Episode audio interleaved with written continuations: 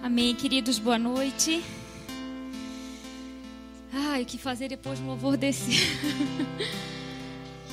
Ai, Jesus. A noite hoje é de reflexão. A noite hoje é de questionamentos. E quando a gente canta essa música que pergunta o que é que os anjos veem que os fazem se prostrar, o que é que os anjos veem que os fazem cantar santo, né? E a gente fica pensando o que, que eles veem, né? E a gente sabe que eles veem, eles veem o Senhor, né? E, e a presença do Senhor ela é tão grande que a única coisa que eles conseguem falar, né? É dizer santo, santo, santo, santo, santo, né, em todo o tempo. Hoje eu queria começar com um texto que eu falei da última vez que eu ministrei aqui, eu não sei quantos ouviram a palavra, também o pessoal de casa, que foi sobre os sinais, né, os sinais que o Senhor nos dá. E um dos textos que o Senhor deu naquela noite foi um texto muito conhecido que está em João, no capítulo 10, no versículo 10, que diz que o ladrão vem somente para roubar, matar e destruir. Porém, eu vim para que tenham vida e a tenham em abundância. Essa semana eu ouvi algo muito interessante com relação a esse versículo que que a pessoa disse que quando é, a gente ouve ali que o ladrão ele veio para roubar, matar e destruir, na verdade o objetivo que a gente sabe que esse ladrão é Satanás, né, o próprio diabo, não é nos tirar a vida, não é, é fazer com que a gente morra fisicamente, porque ele sabe que se nós morrermos fisicamente nós vamos para o céu. Então, quando fala que o de matar, né, o roubar, matar e destruir, na verdade, ele está falando do roubar, roubar o que? Roubar nossa paz, roubar nossa alegria, né? roubar nossa satisfação, nosso prazer de viver.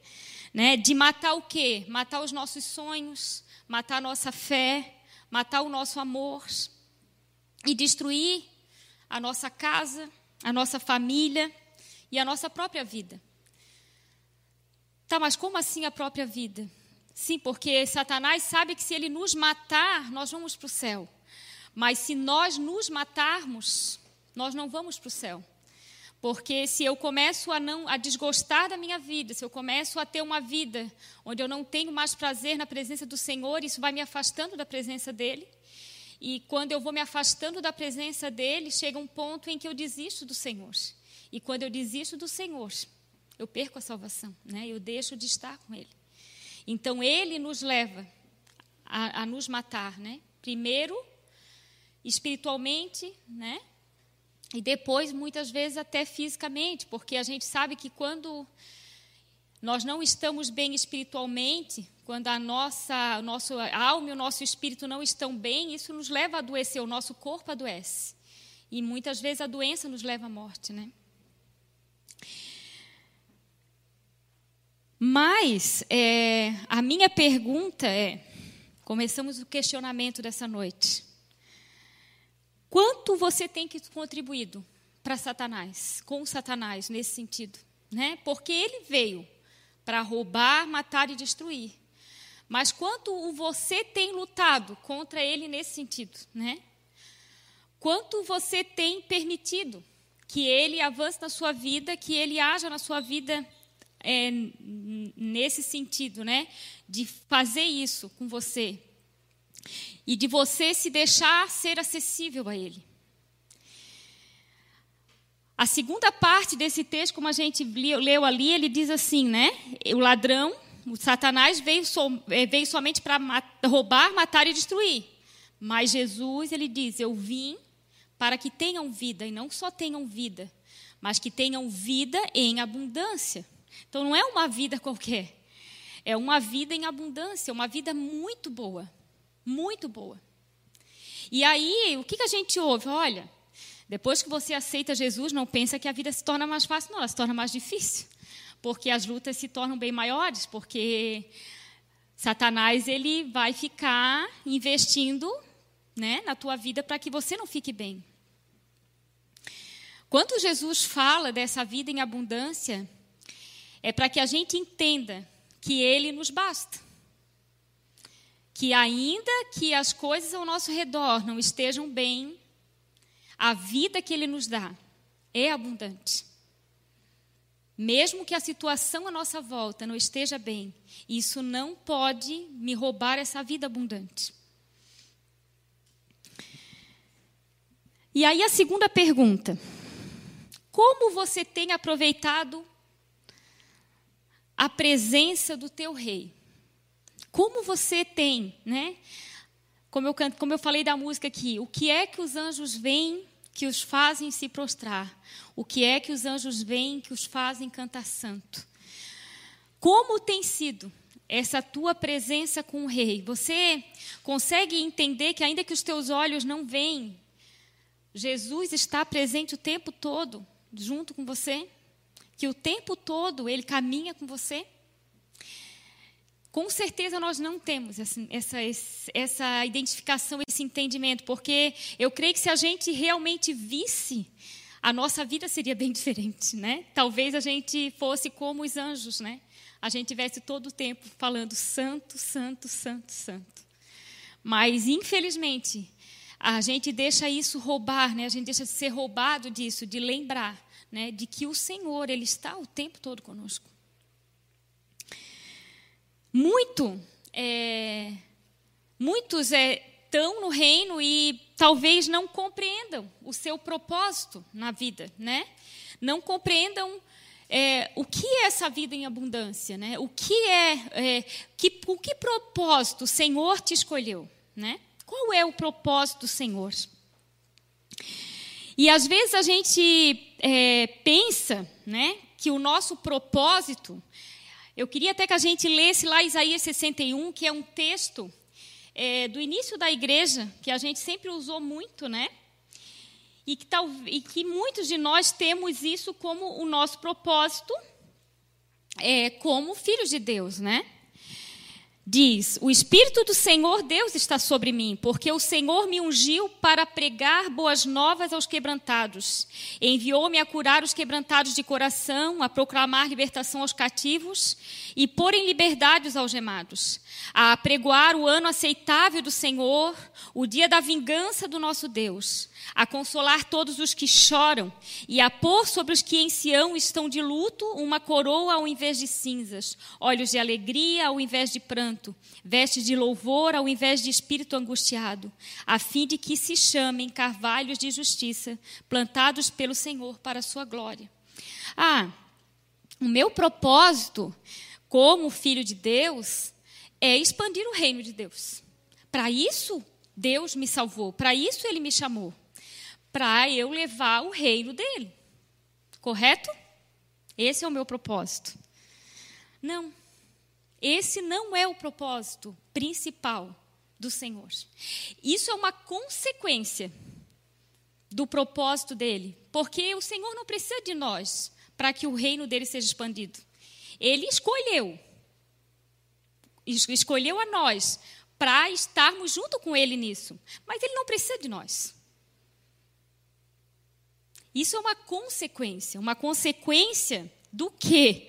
Né? Uma consequência do quê? Do que a gente deveria ler, que no capítulo 61 tem o capítulo 60 antes. e o capítulo 60 ele diz o seguinte: Dispõe-te, resplandece, porque vem a tua luz e a glória do Senhor nasce sobre ti. Porque eis que as trevas cobrem a terra e a escuridão os povos, mas sobre ti aparece resplandecente o Senhor e a sua glória se vê sobre ti. Esse é o propósito de Deus sobre a nossa vida. É gerar Cristo em nós. É que a luz de Cristo brilhe em nós, de tal forma que ao as pessoas olharem para nós, elas veem Jesus em nós. E aí a gente vai conseguir levar isso daqui, né? A gente vai conseguir é, a consolar os que choram, a pôr em liberdade os que estão presos, a tirar aqueles que estão de luto, trazer alegria para eles. Mas aí eu te pergunto, como que alguém que não vive isso consegue levar alguém a isso? Né? Se eu não vivo essa resplandecente luz na minha vida, se eu não vi, vivo Jesus dessa forma na minha vida, como que eu posso chegar a Isaías 61? A coisa que está bem na ordem certa. Primeiro, a luz do Senhor precisa brilhar em mim. Primeiro, precisa resplandecer a luz dele em mim, para que depois eu vá, né? Pregar o evangelho às criaturas, levar a mensagem do reino às pessoas. É um processo. Primeiro, o processo precisa começar dentro de mim. Né? Tem aquela música que diz de dentro para fora, porque o processo tem que ser de dentro para fora. O processo não é de fora para dentro. Eu não ganho as vidas. Não, primeiro a minha vida precisa ser ganha. Primeiro a minha vida precisa ser restaurada no Senhor. Primeiro a luz do Senhor precisa brilhar em mim, para que depois essa luz resplandeça. E através disso, outras vidas sejam salvas através daquilo que o Senhor fez em mim. Então, o processo é Jesus em mim, é a luz dele brilhando em mim.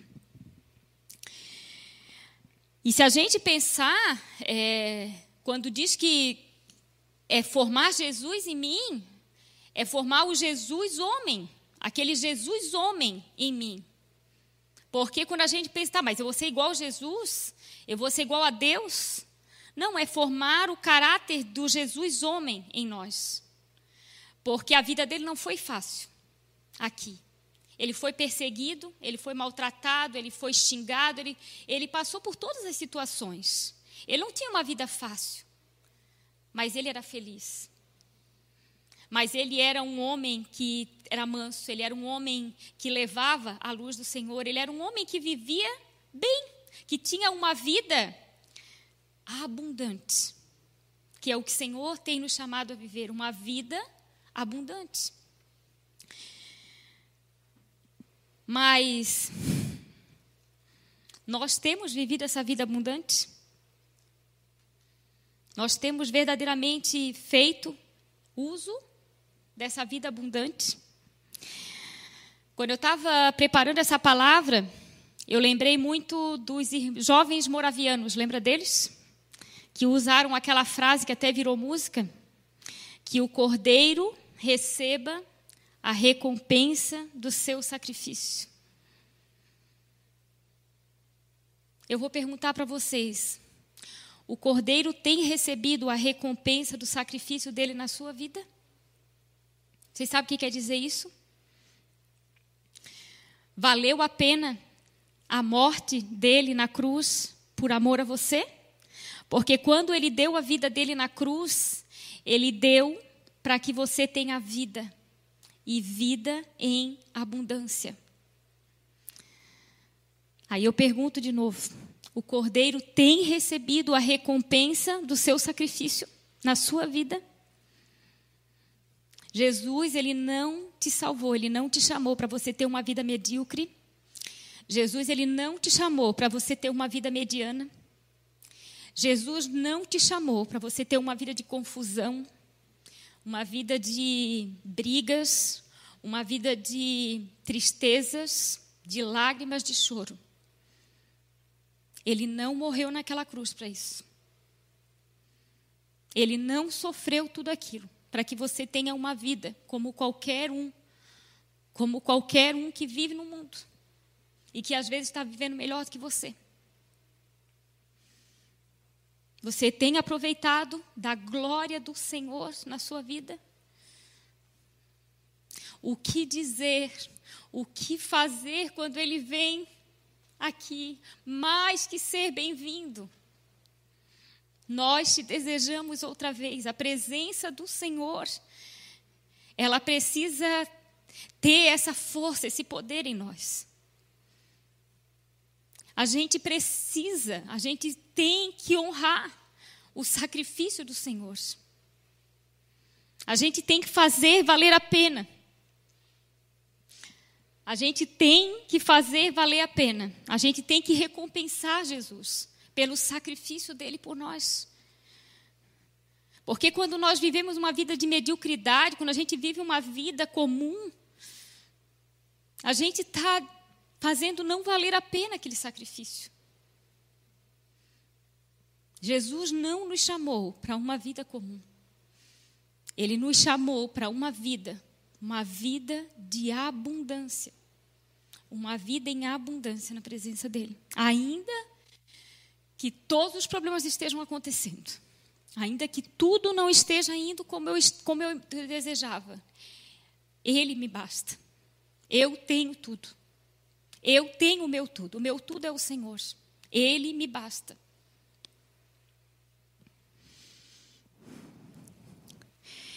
É, Colossenses, no capítulo 3, no versículo 17, ele diz isso. Tudo o que fizerem, seja em palavras ou ação, façam-no com o nome do Senhor Jesus, dando por meio dele graças a Deus. Tudo que você for fazer, faça para Jesus. Faça com Jesus. Faça com Ele. Convida Ele para estar. Mais uma vez eu vou dizer para vocês: o que é que os anjos veem que os fazem se prostrar? O que é que os anjos veem que os fazem cantar santo? É a presença. Eles veem o Senhor, eles veem, eles veem a presença dEle. Queridos, Ele está presente no nosso meio. O que você tem feito? Você tem se prostrado diante dEle? Você tem o adorado com a sua vida, com as suas ações? Tudo que você fizer, seja com palavra ou com ações, façam no nome do Senhor Jesus, dando por meio dele graças a Deus. Que a sua vida seja uma vida de gratidão ao Senhor. Eu não sei quantos aqui costumam fazer isso, mas é um costume nosso da igreja. Todas as manhãs, quando a gente se levanta ao sair de casa, ou ainda que fique em casa, de ir para a presença do Senhor e nos revestir com a armadura dele. Isso é um hábito. Porém, ele não pode ser um costume. Ele precisa ser algo que a gente faça e entenda o que a gente está fazendo. Quando você, querido, coloca o capacete da salvação na sua cabeça, pode ter outros sentidos, mas para mim, quando eu coloco aquele capacete na minha cabeça, o meu, o capacete ele está relacionado aos meus pensamentos. Eu estou colocando os meus pensamentos diante do Senhor e colocando aquele capacete para que Ele guarde a minha mente, para que dos meus pensamentos saiam apenas pensamentos dele, pensamentos bons, pensamentos de paz e não de mal, como a palavra fala que eu não permita que pensamentos ruins, pensamentos que não venham do Senhor, tomem conta da minha mente. É isso que o capacete da salvação faz. Quando eu coloco o capacete, eu estou colocando a minha mente diante do Senhor. Quando eu coloco a couraça, eu estou protegendo o meu coração. O que, que o coração tem no coração? Sentimentos. Eu estou colocando diante do Senhor os meus sentimentos, tudo o que eu sinto. Eu estou colocando diante dele para que seja guardado, para que do meu coração só tenham sentimentos do Senhor: mansidão, paz, alegria, domínio próprio, tudo aquilo que é característica do meu Senhor. Essa couraça vai estar tá trazendo para o meu coração. Eu vou estar tá blindando o meu coração para aquilo que não é do Senhor. E eu preciso, a cada vez que vir algum sentimento contrário ao Senhor, eu dizer: não, eu estou com a coraça do Senhor. O meu coração está guardado. Do quê? Da raiva, da inveja, do ciúme, do ódio, daquilo que não é do nosso Deus, aquilo que não tem referência com Ele. Eu preciso guardar o meu coração, por isso eu coloco a couraça. Quando eu coloco o cinturão, eu estou falando o quê? Eu estou presa ao meu Deus, eu estou ligada a Ele. Eu estou acinturada a Ele, Ele está ligado em mim. Ele está comigo ali, junto comigo, Ele está caminhando comigo. Eu estou enlaçada no Senhor, eu estou presa a Ele. E onde eu, eu, eu só vou onde Ele vai. Eu só faço o que Ele quer que eu faça, porque Ele está junto comigo. Eu não vou levar o Senhor, eu não vou fazer com Ele aquilo que eu sei que eu não vou agradar, que eu não vou agradar Ele. Então eu vou fazer aquilo que agrada o meu Senhor. Quando eu coloco as sandálias, os meus pés, eu estou dizendo que os meus pés vão estar levando o reino dele aonde eu for. Eu vou estar declarando que onde os meus pés pisarem, aquele lugar se tornará santo, porque eu sou santo, porque o Senhor habita em mim. Eu estou levando o reino dele comigo. E isso é uma responsabilidade, queridos. Porque aonde nós formos, nós precisamos levar o reino de Deus. Isso é uma responsabilidade. Quando eu pego o escudo, a gente sabe que esse escudo é o escudo da fé. É um escudo que está me guardando de toda dúvida. Um escudo que vai fazer com que eu não esmoreça, com que eu não duvide. Que eu sei que há um Deus que é comigo e que ele todas as coisas ele pode, não há impossíveis para ele. Ele está comigo. Então a minha fé, eu estou com o escudo da fé. Momento do, do dia a dia que vim, não, eu estou com o escudo da fé. Eu creio, o Senhor é comigo, vai dar tudo certo. Na outra mão eu pego a espada. A espada, o que, que é, querido? A espada é a palavra. O que, que é a palavra do Senhor? A palavra do Senhor é a verdade que liberta. O que, que é essa verdade? São as minhas atitudes de espírito. A minha espada é as verdades que estão aqui, ó, que eu preciso viver. Ela é a minha arma. Essa espada vai ser as verdades do Senhor que eu vou usar no dia na minha vida. Eu vou estar me defendendo com ela. E eu preciso conhecer essa palavra para me usar a minha espada. Aí, a gente costuma colocar o manto da humildade. Por quê? Porque essa armadura ela é tão gloriosa, essa armadura ela é tão poderosa, para que a gente não se exalte nem se ache, para que a gente não fique se glorificando e achando que a glória é nossa, mas que a gente dê toda a glória a Ele. Mas essa, esse manto da humildade, ele também nos guarda não só disso, mas ele guarda do nosso próprio orgulho. Porque muitas vezes a gente não deixa o Senhor trabalhar em nós por causa do nosso orgulho. A gente deixa que o orgulho nos tome e a gente não deixa o trabalhar de Deus nas nossas vidas. A gente deixa, a gente fica na nossa carne, na nossa vontade, no nosso eu, não, de, não ouve, não fica atento ao que o Senhor está querendo nos mostrar. E deixa que o orgulho roube aquilo que o Senhor quer fazer na nossa vida durante o dia.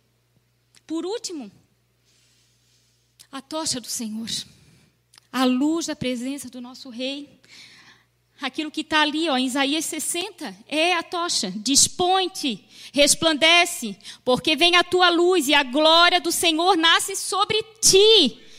Porque o, eis que as trevas cobrem a terra e a escuridão os povos, mas sobre ti resplandece o Senhor e a sua glória se vê sobre ti. Quando você pega a tocha, a glória do Senhor está sobre ti. E aí eu te pergunto, querido, você tem sido luz?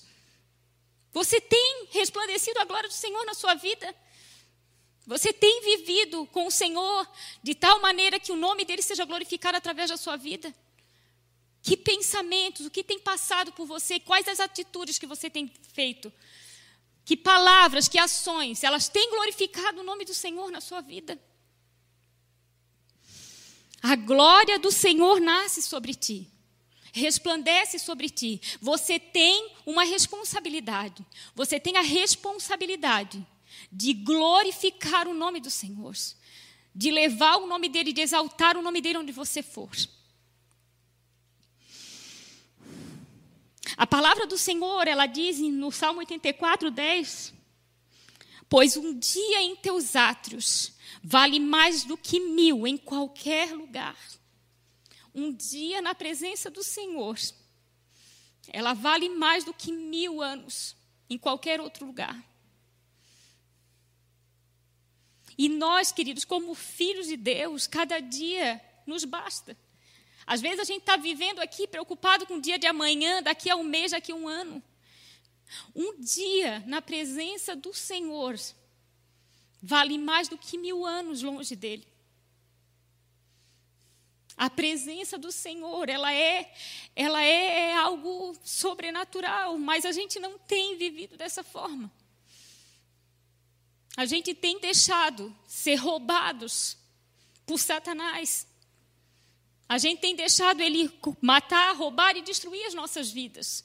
A gente tem dado a ele essa, esse direito que nele não tem, porque nós somos filhos de Deus. Nós temos deixado ele nos roubar, nos matar e nos destruir, e nós temos vivido como mendigos na terra, quando na verdade o Senhor nos chamou para vivermos uma vida, e não só uma vida, mas uma vida em abundância. Em abundância. Ontem, a minha cunhada mandou no nosso grupo da família uma história. Eu vou tentar resumir ela. Ela conta de uma história de um menino. Ela tem, até um homem fala que essa história é muito conhecida, ela é muito falada em muitos, porque é, um, é uma história real de uma criança de seis anos que estava com leucemia em estado terminal. E a mãe, vendo o filho daquele jeito, chegou para ele e perguntou: Filho, você já pensou em que você gostaria de ser quando você crescesse? E ele disse assim: Mãe, ele sorriu para a mãe e disse: Eu sempre quis ser um bombeiro. E a mãe, amando aquele filho, sorriu e disse: Vamos ver o que a gente pode fazer. Essa mãe, ela foi ao corpo de bombeiro da cidade, falou com o chefe lá dos bombeiros e falou da história do filho e perguntou: Vocês poderiam botar o meu filho no caminhão do bombeiro e dar pelo menos uma volta no quarteirão com o caminhão para realizar esse sonho dele? E o homem disse assim, o chefe lá: Nós podemos, nós podemos fazer mais do que isso. Esse homem disse o seguinte: semana que vem, deixa o teu filho preparado, nós vamos lá pegar ele no hospital Dá as medidas dele, porque nós vamos fazer toda a roupinha para ele. Nós vamos fazer, dar toda a roupinha do, do bombeiro, botas, tudo que, tudo que um bombeiro tem direito. E nós pegaremos dele, ele lá, daqui a uma semana. Depois de uma semana, esses bombeiros foram lá no hospital, vestiram ele com uniforme. E do leito do hospital até o caminho do corpo de bombeiro, eles foram levando ele, conclamando ele até o, o caminhão e levaram ele. E ele passou um dia inteiro como. Como é que eles chamaram aqui? Bombeiro. Honorário. Bombeiro honorário. Esse menino ele passou um dia no bombeiro, com os bombeiros. Ele fez até três atendimentos na cidade andou em cada um dos carros do bombeiro e para ele foi um dia especial. E passando o dia, ele voltou para o hospital e dizem que a alegria dele foi tanta naquele dia que ele viveu ali, realizando aquele sonho dele, que ele viveu três meses a mais do que os médicos tinham dado de vida, de tempo de vida para ele. Mas chegou um tempo, né, em que ele começou a ficar fraquinho e já estava já caindo assim todos os o coração já estava ficando fraquinho, o rim já estava parando, né, os órgãos já estavam parando e a mãe chamou a família, né, para se despedir. Mas ela lembrou dos bombeiros e aí ela pediu para que avisassem para os bombeiros que que ele estava morrendo e, e pediu para que, se possível, eles pudessem enviar um bobeiro para o hospital como uma despedida, para ficar ao lado do menino até que ele morresse ali, para que ele. E aí o chefe do bombeiro mais uma vez respondeu: Nós podemos, podemos fazer mais do que isso. Nós podemos, ele disse para a mãe, né? É, em alguns minutos nós estaremos aí. Só avisa para o hospital que se eles ouvirem uma sirene, não pensem que seja incêndio, mas apenas o corpo de bombeiro vindo visitar, mais uma vez, um de seus mais distintos dos integrantes. E pediu que deixasse as janelas do quarto abertas. Logo depois, eles chegaram com suas viaturas, estenderam a escada Magiros até onde o garoto estava e 16 bombeiros subiram com a permissão da mãe. Eles abraçaram, seguraram a mão do menino e disseram que o amavam. E ele, com uma voz fraquinha, olhou para o chefe e perguntou: Chefe, eu sou mesmo um bombeiro? E ele respondeu: Sim. E você é um dos melhores. Com estas palavras, o menino sorriu e fechou os olhos para sempre. Essa história é real. E aí esse homem depois começa a comentar e ele pergunta: Como você se comporta diante dos pedidos de seus pais, de seus filhos, seus irmãos, de seus parentes, seus amigos, de seu Deus? Como você tem se comportado? E foi interessante que quando eu li aquilo ali, eu fiquei muito emocionada. E eu comentei, sem nem perceber, e eu botei que lindo, que emocionante. O que importa não é o quanto tempo nós vivemos, mas a intensidade do que vivemos nesse tempo. E depois eu me dei conta, assim, poxa, é, eu nem me toquei do que eu escrevi. Queridos, a gente se preocupa tanto, e essa preocupação ela nos rouba tanto, tanto, tanto da alegria da presença do Senhor, sabe? E quando eu lembrei disso aqui, eu lembrei desse texto quando diz, né?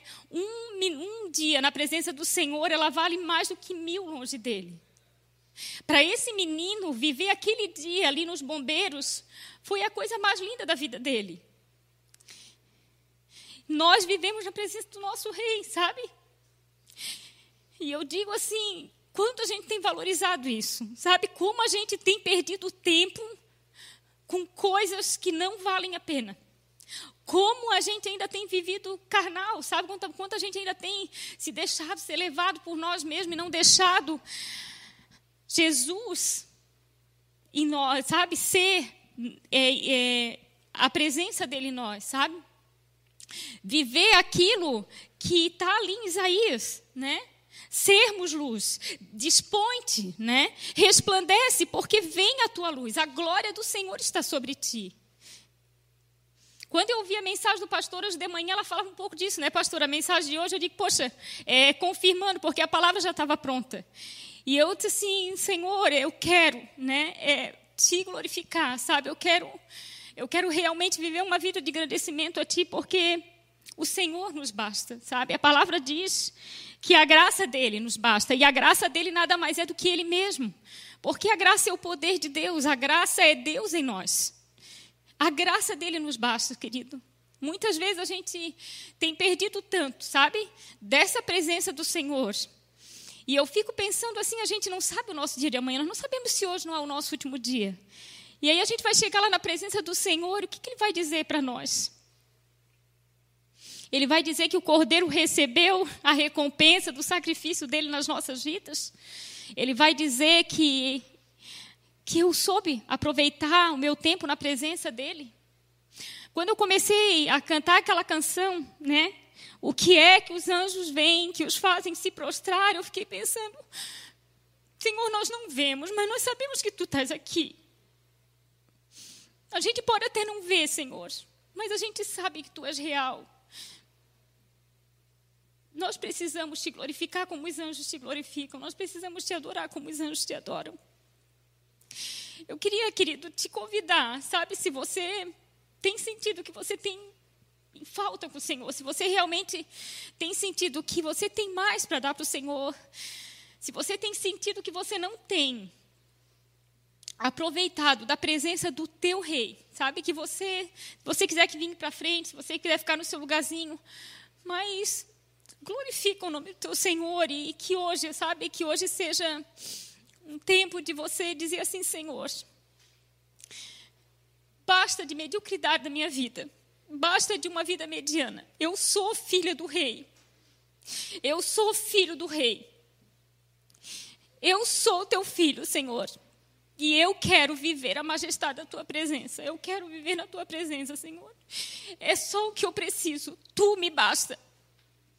O mundo pode estar caindo, a gente pode estar em pandemia, a gente pode estar vivendo tantas coisas ruins.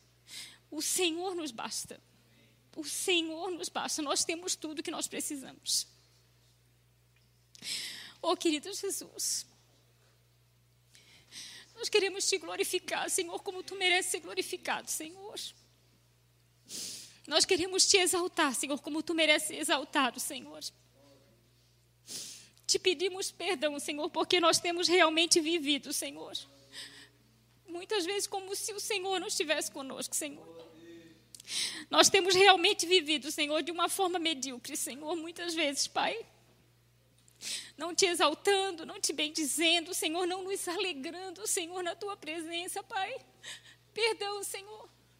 Por perdão porque nós deixamos tanto, Senhor, ser roubado, Senhor, pelo inimigo, Senhor. Perdão porque tantas vezes, Senhor, a gente tem deixado, Senhor, o inimigo matar, roubar e nos destruir, Senhor. Mas em nome de Jesus, papai, nessa noite nós te pedimos perdão. Perdão pelas nossas atitudes, Senhor. Perdão porque nós não temos glorificado, porque nós não temos aproveitado, Senhor, da tua presença, papai. Que a gente compreenda que um dia na tua presença, Senhor, é maravilhoso, Senhor. Um dia na tua presença vale mais do que tudo, Pai. E tu tem nos dado não só um dia, Senhor, tu tem nos dado muitos dias na tua presença. Vem, querido Jesus. Entra no nosso coração e que tu possas receber nessa noite a adoração que te é devida. A adoração que tu mereces, querido. Nós te amamos, Jesus. Nós te amamos.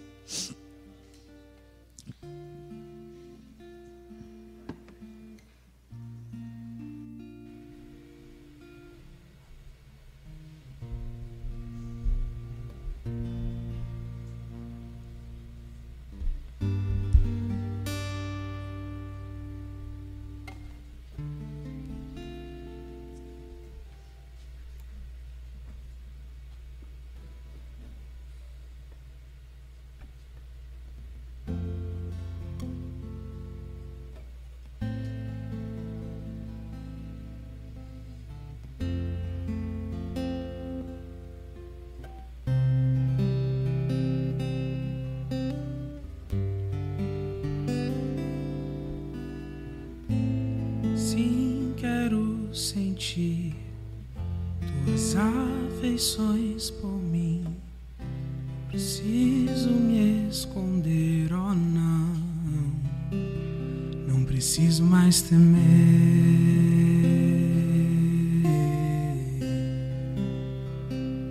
Não preciso mais temer.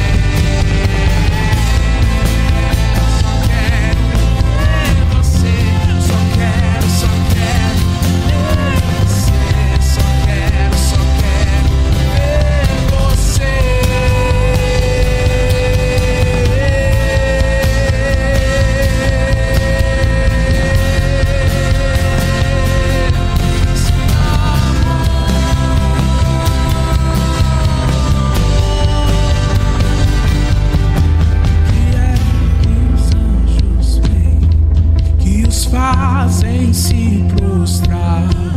O que é que os anjos veem os fazem cantar santo? O que é que os anjos veem que os fazem se prostrar? O que é que os anjos veem os fazem cantar santo?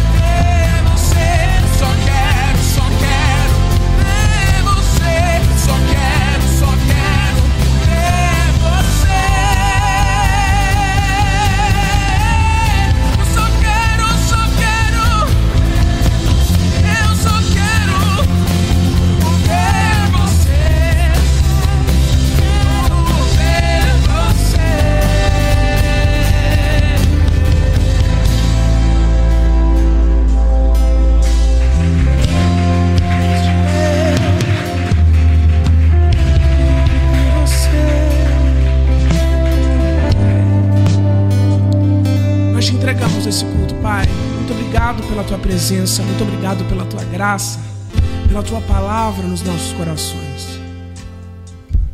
Nosso coração é grato por tudo que o Senhor tem feito, Jesus. Abençoa agora o restante dessa noite. Abençoa o restante dessa semana para todos aqueles que estão aqui, aos que estão assistindo. Que as tuas bênçãos estejam sobre as nossas vidas, Pai.